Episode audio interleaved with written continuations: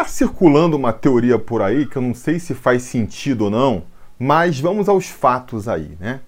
Desde que eu abandonei aqui o QG do Sobre Vasco para passar uma temporada lá na casa dos meus pais em Itaipuaçu, o Vasco fez seis partidas. Não venceu nenhuma delas, empatou duas e perdeu quatro, duas por goleadas. Quando eu saí daqui, o Vasco estava em quarto lugar no campeonato. Agora está em décimo segundo.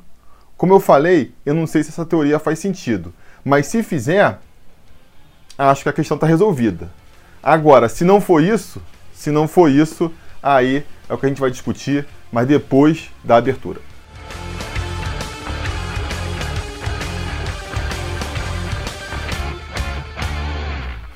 Torcida vascaína, Felipe Tiru de volta na área para falar de jogo do Vascão, porque nesse domingo às 6h15 da noite o Vasco vai até Porto Alegre enfrentar o Internacional pela 17ª rodada do Campeonato Brasileiro da Série A. Um jogo que em condições normais de temperatura e pressão era para ser aquele jogo do, do, do franco atirador, né? Aquele jogo em que o Vasco iria ali tentando buscar um empatezinho que fosse, quem sabe uma vitória, mas sabendo, sabendo que uma eventual derrota ali está dentro dos planos. Afinal de contas, essa não é aquela partida em que, antes de começar o campeonato, a gente já projeta que são aqueles pontos possíveis, né? A gente pode ganhar, né? Ano passado a gente ganhou, mas se for pegar o histórico aí do Vasco no Beira Rio, a gente sabe. Não é jogo para se contar com os pontos em condições normais de temperatura e pressão, porque é, com o buraco que o Vasco criou para si, né? Essa má fase terrível aí, aproveitamento de menos de 7% nas últimas cinco rodadas, a gordura indo toda embora. Quem quiser entender melhor o que eu estou falando aqui, fica a indicação para verem o nosso gráfico de desempenho sobre Vasco que eu lancei ontem, onde fica desenhado né, como é que o Vasco perdeu completamente toda a gordura que ele acumulou no início da competição e com a gente chegando perigosamente perto da zona de rebaixamento, né? Uma rodada bem ruim aí pode deixar a gente muito perto da zona de rebaixamento ou até na zona de rebaixamento mesmo, né? Essa situação faz a gente é, esperar um pouco mais dessa partida, né? Se em condições ideais eu, eu sentaria para assistir esse jogo tranquilo, né? Vamos ver o que, o Vasco pode fazer aí, o que, que o Vasco pode arrancar.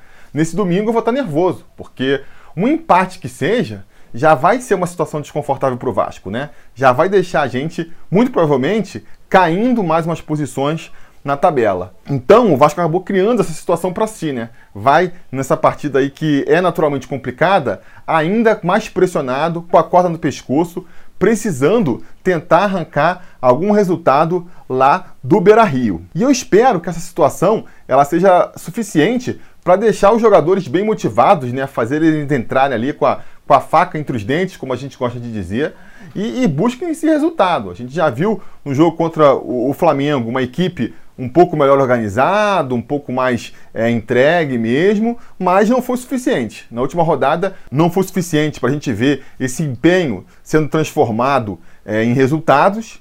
Quem sabe agora a gente consiga pelo menos um empatezinho, pelo menos um empatezinho, para não deixar a situação ainda mais complicada para quando o, o, Pinto, né, o nosso Ricardo Sapinto, aí, o novo técnico do Vasco, foi apresentado essa semana, teve vídeo aqui no canal também falando sobre ele, não deixar ele ainda mais pressionado por resultados. Não vai estrear ainda agora contra o Internacional. O Vasco ainda vai ser comandado aí pelo Alexandre Gracelli. Mas a gente sabe, né? Se o Vasco volta com mais uma derrota lá de Porto Alegre, ele já vai estrear muito pressionado no meio da semana na partida contra o Corinthians. O ideal seria que ele estreasse com um pouco mais de tranquilidade, né? E aí isso pode ser também um segundo fator motivador para os jogadores. Se, se, a situação do Vasco não é motivação suficiente, que a motivação seja é, se mostrar para o novo treinador, né? O Alexandre Gracelli, que, que vai comandar o time, ele já foi promovido, ele vai ser assistente do, do Ricardo Sapinto, então ele já vai poder ali é, falar as impressões dele para o novo treinador.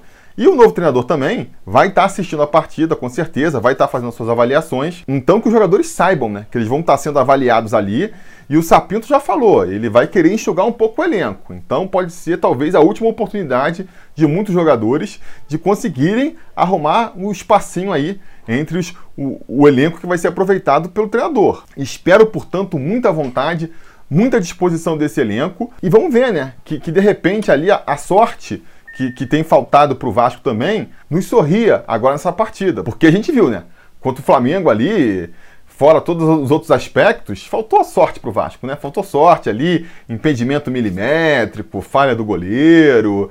Uh, isso não pode ter nessa partida agora, isso não pode ter se a gente quiser voltar com resultado positivo. Mas qual que deve ser o time, então, para essa partida, para esse confronto, né? Acho que o Alexandre Gracelli ele vai repetir a mesma escalação é, da última partida, né, na medida do possível, fora os desfalques aí inevitáveis. Então a gente deve ir com Fernando Miguel, que tem tudo aí para ser o próximo alvo da artilharia da torcida vascaína, né? A torcida vascaína já derrubou o Felipe Bastos, já derrubou o Pikachu, já derrubou o Ramon, e agora o próximo alvo tende a ser o Fernando Miguel, eu diria Thales e Fernando Miguel, né? Mas depois das atuações aí contra o Flamengo, o alvo virou Fernando Miguel mesmo. Muita gente está pedindo aí uma chance pro Lucão. É, acho cedo, acho cedo. Vou usar aqui o mesmo argumento para defender o Fernando Miguel que eu usei na época para defender o Pikachu. Com o Pikachu não deu muito certo, né? Vamos ver como é que vai funcionar aí agora com o Fernando Miguel. Mas eu acho que é, é cedo ainda, é precipitado falar em barração do Fernando Miguel. O Fernando Miguel, ele Tá longe de ser o goleiro ideal, o goleiro dos meus sonhos, é um goleiro que tem as suas limitações, mas dentro do que o Vasco pode hoje e do que a gente vê no elenco do Vasco aí, ele tá longe de ser um dos grandes problemas desse elenco. Tem segurado as pontas até aqui. Eu acho que a temporada do Fernando Miguel até aqui ela tem sido mais de pontos altos do que de pontos baixos. É um jogador mais veterano, é uma das lideranças do elenco e tudo isso pesa na hora de você é, barrar o jogador, né?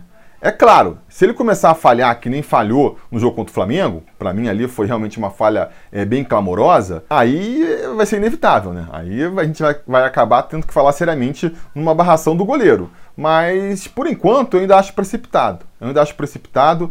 Tem ainda para se acrescentar nessa questão aí o fato de que o Lucão, né, que seria seu reserva imediato, que a galera está cobrando como titular, ele vai servir a seleção de base agora no final de outubro. Então, nem seria uma opção. Então, acho cedo, acho cedo para falar em barração de Fernando Miguel, mas vamos torcer, né? Vamos torcer para ele fazer uma boa atuação nesse domingo contra o Internacional e começar a calar os críticos, porque se ele se aprofundar na má fase, aí vai ficar difícil de defender, né? Vai ficar difícil de defender, assim como ficou difícil de defender o Pikachu, que vai ter mais uma oportunidade aí nesse domingo, talvez a última oportunidade da temporada, de mostrar que merece ser titular desse time. O Pikachu vem numa fase terrível, contribuindo aí para derrotas do Vasco, né? A ponto de ter sido barrado pelo Caio Tenório. O Caio Tenório acabou fazendo uma boa partida contra o Flamengo, foi ali decisivo no gol que o Vasco fez, né?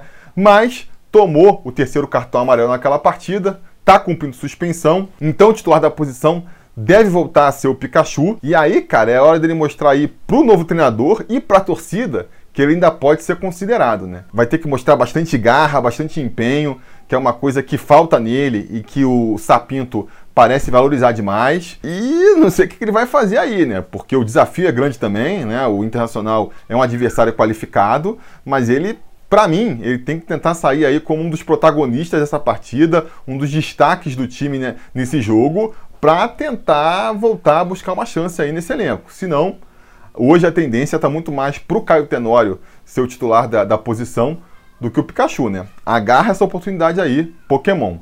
No restante da zaga, aí não tem mistério, né? Aí é, vai ser o Miranda pela direita. Acho que o Ricardo Graça ainda está se recuperando da lesão que tirou ele do, do, jogo contra o Flamengo, né? Se já tiver recuperado, aí beleza, aí pode ser o Ricardo Graça. Mas eu espero que não. Não vamos precipitar aqui a, a, volta do Ricardo Graça, que nem já precipitamos no passado, o que acaba mais atrapalhando do que ajudando o time, né?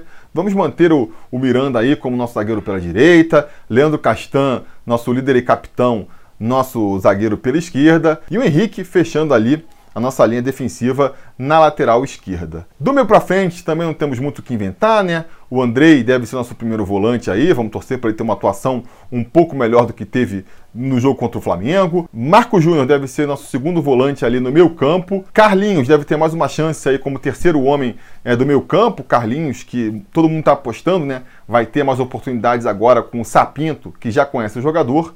E o Benítez vai fechar esse nosso meio campo com o Gracelli muito provavelmente repetindo o 4-4-2 que funcionou contra o Flamengo, não é mesmo? Com o Thales Magno jogando como segundo atacante ali, caindo mais pela esquerda, mas com liberdade para flutuar lá pela frente, para botar mais o pé dentro da área. É uma atuação ali que a gente viu contra o Flamengo, onde ele rende melhor. E finalmente, fechando os 11 titulares aí, o Germancano, nosso artilheiro, que está atravessando uma seca braba, né? Acho que já são sete jogos sem marcar a bola não tá chegando lá na frente, nem é que ele tá em má fase, nem dá para dizer isso, né? A bola que não tá chegando lá na frente mesmo, quando chega ainda é impedimento, né? O cara faz o gol e não vale, complicado, mas vamos torcer para essa má fase passar agora e ele finalmente balançar as redes aí nesse jogo contra o Internacional. O nosso treinador ali na, na, beira do campo, mais uma vez, vai ser o Alexandre Gracelli, né? O Alexandre Gracelli, que eu acho que, que fez ali um, bom trabalho na partida contra o Flamengo. Teve dois dias para preparar o time e, e, conseguiu ali. Foi no básico, foi no feijão com arroz, fez o 4-4-2, o time mais fechadinho, jogando mais reativo e conseguiu jogar de igual para igual com o Flamengo, né? Foi nos detalhes que a gente acabou é, perdendo aquela partida.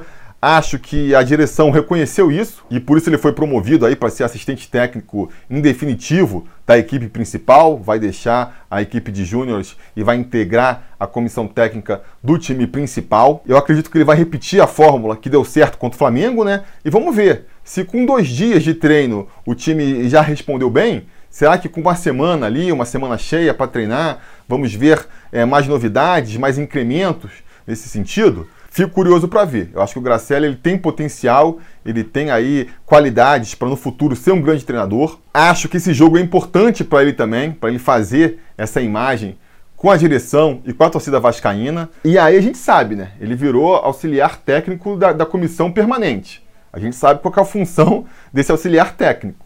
Quando a comissão ali, quando o técnico mesmo cai e leva a sua comissão técnica contigo, cai todo mundo junto, é o cara que assume a bucha e fica ali como interino. Então acho que essa promoção não foi por acaso, né? O pessoal já viu o potencial nele ali e aí ele vai ficar na sobra, como se diz, para quando eventualmente o Ricardo Sapinto cair, e, e, ele vai cair, né? A gente sabe como é que funciona no Vasco, não vai ficar para sempre no Vasco. Ele, ele vai ter mais uma oportunidade e aí, quem sabe, já com um pouco mais de segurança, o pessoal já deixa ele por mais tempo, já faz um teste para ver qual é. É um caminho que se faz também para virar um técnico profissional aqui no Brasil. Eu tenho muita esperança nele, né? E, e vamos torcer para ele reforçar essa, essas esperanças nessa partida contra o Internacional. Uma partida que vai ser difícil pra caramba. Jogar contra o Inter lá no Beira Rio nunca é fácil. Eles estão numa fase muito boa, estão aí vice-líderes do campeonato, estão vindo aí de três vitórias consecutivas. Tem um artilheiro da competição que calha de ser um ex-jogador do Vasco, o Thiago Galhardo. Então, quer dizer, a lei do ex vai piscar alto aí nessa partida. Mas quero acreditar que é possível. É possível. Eu acho que se a gente apresentar um futebol competitivo, que nem a gente apresentou no jogo contra o Flamengo, a gente tem chance. Vai depender das circunstâncias da partida, como a partida vai se desenvolver, mas a chance existe, né? Ao contrário ali do jogo contra o Bahia, por exemplo, onde a gente já entrou entregue e ali não tinha jeito. Podia acontecer o que acontecesse, o Vasco não ia conseguir ganhar aquela partida, sair com o empate que fosse, de jeito nenhum. Então eu espero isso, um Vasco competitivo, um Vasco aguerrido, né? Sabendo ali da situação do, do, do, time na tabela, sabendo que tem que se apresentar bem é, para o treinador que está chegando e quem sabe, né? Entrando aí motivado e minimamente bem armado taticamente, a gente consiga surpreender todo mundo e voltar com um resultado positivo lá do Beira Rio. Essa vai ser minha aposta, vou apostar aí no, no 2 a 1 né? Porque a gente vai tomar um gol do Thiago Galhardo, não tem jeito. A lei do ex é a única lei que funciona aqui no Brasil, mas a gente vai também compensar isso. O Cano vai sair aí dessa seca, desse jejum, vai fazer um dos gols e o outro gol vai ser do Carlinhos. Vai, o Carlinhos também vai fazer o gol dele, mostrando ali que agora finalmente aí com a chegada do Sapinto e tudo mais, ele vai finalmente aí corresponder às expectativas da torcida e ser um jogador diferenciado aí, um jogador que desequilibra nesse time do Vasco, que nem era a expectativa quando ele foi anunciado como novo reforço do nosso clube. Beleza? Essa é a minha expectativa. Diga nos comentários a expectativa de você, se você apoia aqui o canal, seja lá no apoia.se barra sobre Vasco, ou seja, sendo um membro aqui pelo YouTube, a sua aposta já entra automaticamente aí no, no bolão do Sobre Vasco, né? O troféu Gato Mestre. Diga quanto vai ser o placar e quem vai fazer os gols do Vasco. E não se esqueçam de voltar mais tarde, porque se tudo der certo e nada der errado, assim que a partida acabar, a gente volta aqui com mais um vídeo para analisar o resultado. Beleza? Tá combinado? Então tá combinado. A gente vai se falando. A realização desse vídeo só foi possível graças ao apoio inestimável dos conselheiros do Sobre Vasco. Ajude você também ao Sobre Vasco continuar no ar, se tornando um apoiador em apoia.se barra Sobre Vasco ou sendo um membro do canal aqui no YouTube.